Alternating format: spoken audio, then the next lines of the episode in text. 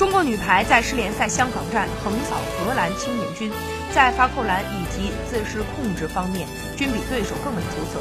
同时，中国队还多次转换队员，做到了赢球、锻炼队伍两个误。在比赛的过程当中，二传丁霞的传球思路清晰，到位球充分调动接应和复攻的进攻，并适时为刘晓彤寻找比赛的感觉，以期为朱婷分担压力。